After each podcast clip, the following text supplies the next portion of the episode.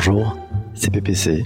Dans chaque épisode d'Influence, des influenceurs, des patrons de marque ou des dirigeants d'agences de communication nous ouvrent la porte pour mieux comprendre les coulisses de l'influence. On voit bien que les, communicants comprennent que ce sont euh, les journalistes qui, les premiers, Catherine Servoni, Catherine Servoni RP, ont une influence sur justement ce, comportement des consommateurs. Je connais Catherine Servoni depuis 2012, cela date de l'époque de son arrivée sur Twitter. Catherine est une professionnelle des médias et des relations presse qui prend soin de bien faire son métier et d'entretenir une relation de confiance sur la durée. Rencontre avec l'une des spécialistes de relations presse et des médias les plus respectés par les influenceurs digitaux. Catherine Servoni, dirigeante de Catherine Servoni euh, RP, structure euh, créée il y a dix ans après de, nombreuses années chez, l'annonceur. Je m'occupe de relations presse, médias et, d'influence. Et je suis convaincue que les trois piliers d'une stratégie efficace passent par des relations presse, un contenu de qualité et les réseaux sociaux. Catherine, tu es conseil en RP et médias, tu travailles avec Cision et tu les accompagnes sur leur stratégie de relations presse et médias d'influence. Vous avez réalisé ensemble plusieurs études et bonne nouvelle pour celles et ceux qui écoutent ce podcast, une nouvelle étude vient de paraître à propos de l'état des médias dans le monde. Est-ce que tu peux nous en dire un peu plus? Nous avons la, 11e édition de, l'étude que, que Cision donc effectue euh, chaque année pour euh, connaître l'état des, médias dans le monde. Donc euh, pour ce faire, elle interroge les, journalistes. C'est une sorte de baromètre. L'objectif est de comprendre l'évolution de leur métier, leurs attentes, quelles craintes ils peuvent avoir. Et en France, on a eu plus de 350 journalistes qui ont répondu à, à cette enquête. Et comme chaque année, on apprend beaucoup, beaucoup de choses très, très intéressantes. Alors, tu nous as mis l'eau à la bouche. On apprend quoi dans cette étude 2020 Quels sont les principaux enseignements? Le premier, c'est la priorité des, journalistes qui est de publier des informations vérifiées. On a atteint cette année un taux de 72% et bien euh, loin euh, devant euh, la deuxième qui est de mesurer l'impact direct de leurs articles sur les, revenus, hein, les revenus publicitaires qui chutent à 17%. On voit qu'il y a un très très grand écart. La deuxième, c'est que ben, pour mesurer le succès de ces articles, il se base euh, sur l'audience à 36% et ensuite sur le nombre de leurs contenus qui ont été promus et partagés par des, médias tiers, hein, que ce soit d'autres médias euh, traditionnels ou sur les réseaux sociaux. Cette année, on attend un, taux de 20%, c'est-à-dire en augmentation par rapport à, à l'année dernière où on était seulement à 16%. La troisième, c'est que ben, les datas, les métriques prennent forcément une place de plus importante pour évaluer la, portée de, leur travail. On arrive cette année à 55%. Et ensuite, on a demandé quels étaient leurs trois principaux challenges. Cette année, on retrouve euh, à la première place la concurrence des médias sociaux et des influenceurs, les fake news et euh, le manque de, personnel et de ressources. Ensuite, euh, on voit qu'ils sont toujours pessimistes quant à la liberté de, la presse, puisque 59% estiment qu'elle se détériore. En sixième point, on leur a demandé quelles étaient les trois premières technologies qui, euh, impactent leur métier. Et on voit que bah, c'est forcément la vidéo avec des techniques de production euh, qui sont abordables à 41%. Ensuite, on a, arrive les réseaux sociaux et enfin l'intelligence artificielle. Le, dernier point concernait donc euh, la, défiance qu'ils pouvaient ressentir de, la part du, public. Cette année, euh, ils sont 57% à estimer que leur public leur fait un peu moins confiance. Mais euh, ça s'améliore parce qu'on était à 63% l'année dernière. Il faut bien, bien se souvenir qu'en 2016, on était à 91%. Au chapitre Impact du Covid-19, quels sont les conseils des journalistes pour les marques et les communicants? Catherine, qu'est-ce qu'on apprend dans ce chapitre? Alors effectivement, cette année, vu la situation, il y a eu une question euh, supplémentaire sur euh, sur le, le, Covid et qu'est-ce que ça avait, euh, qu'est-ce que ça impliquait pour eux. C'est vrai que, que c'est la grande question que se posent toutes les, les, communicants. Hein. Est-ce qu'il faut continuer à communiquer malgré la situation? Et il faut bien reconnaître que la pandémie a bouleversé les plannings rédactionnels et les priorités en termes d'information.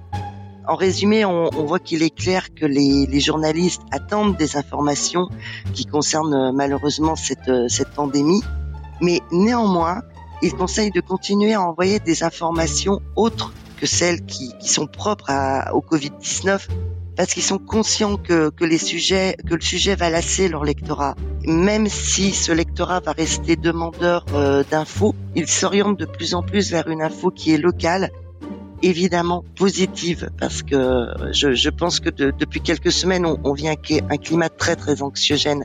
Donc effectivement, hein, les informations qui concernent le Covid sont très importantes, mais il n'y a pas que ça on l'a vu pendant l'épisode Covid, hein, euh, il y a beaucoup de fake news. Certains disent même que les fake news sont des influenceurs qui nous veulent du mal. Ils sont partout, c'est la gangrène d'Internet. Les journalistes sont-ils nos sauveurs, Catherine? Je, pense qu'on on va peut-être euh, un peu loin euh, en, résumant ainsi, mais je, pense que le, les médias ont, ressenti une très forte perte de confiance du public envers eux. Et d'ailleurs, on a bien vu euh, que cette perte de confiance était envers les médias, envers les institutions, envers tout ce qui venait entre guillemets d'en haut. On a vu qu'en parallèle, il y a eu une montée des, fake news qui effectivement, via les réseaux sociaux, se répandent beaucoup plus vite, beaucoup plus facilement. Les, les journalistes se sont sentis, je pense, remis en cause, un peu malmenés par tout ça. Il faut pas oublier qu'on a eu quand même la, la puissance, la montée en puissance des chaînes d'information en continu qui ont été euh, accusés de, de, de, chasse au scoop euh, à tout prix. Donc je, je pense que les, les, journalistes ont mis un point d'honneur à, euh, entre guillemets toujours, à redorer leur blason et en mettant tout en œuvre pour devenir les, relais d'une information vérifiée. D'ailleurs, dans l'étude, on, voit que le scoop pour eux n'est pas très très important. c'est même la dernière de leurs priorités on tombe euh, cette année à 2% de, recherche du scoop. Ouais, alors, on parle d'influence dans ce podcast et tu sais, c'est toujours la même chose. Dès qu'on parle d'influence, le premier réflexe de tout le monde, c'est de parler de la taille de l'audience et des gros chiffres. La taille, la taille, la taille. Non, mais les, influenceurs sont omnibulés par la taille, ce qui génère souvent d'ailleurs plein de dérives de leur part quid des journalistes? Qu'est-ce qu'on apprend dans l'étude là-dessus, au sujet de la taille? Bon, alors il, faut bien voir que c'est normal de, mesurer euh, le succès d'un article en déjà en quantitatif, c'est-à-dire au, nombre de vues qu'il va qu'il va générer. Pour ça, on, peut faire un parallèle entre journalistes et influenceurs qui ont ça en commun.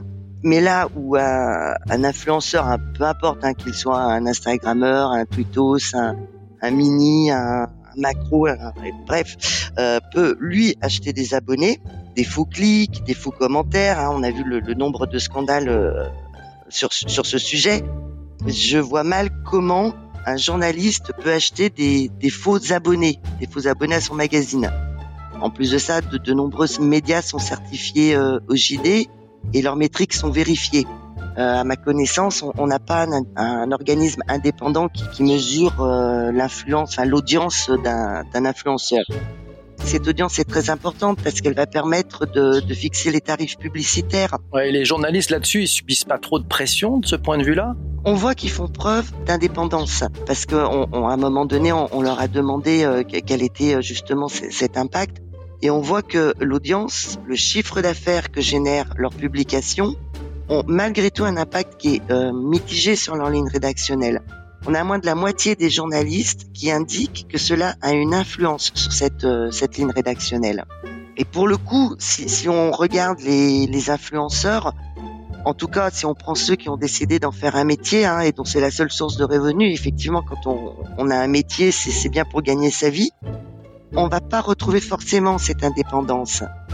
Pour beaucoup, cette ligne rédactionnelle se confond un petit peu avec le, le, le cachet euh, que, peut, qu'ils peuvent retirer de, de, leur, de leur partenariat. Enfin, il y a, y a, quelque chose qui, qui m'a marqué euh, récemment, c'était les, les trois grands influenceurs britanniques qui étaient tombés dans le piège de la BBC, de la BBC, pardon, avec l'accent c'est mieux, et qui ont accepté de faire, euh, sans même la tester, la promotion d'une boisson à base de, de cyanure difficile d'imaginer qu'un journaliste euh, qui en plus de ça vérifie une information, on a vu que c'était quand même la priorité pour lui, ferait la, la, la promotion d'une telle boisson. Voilà.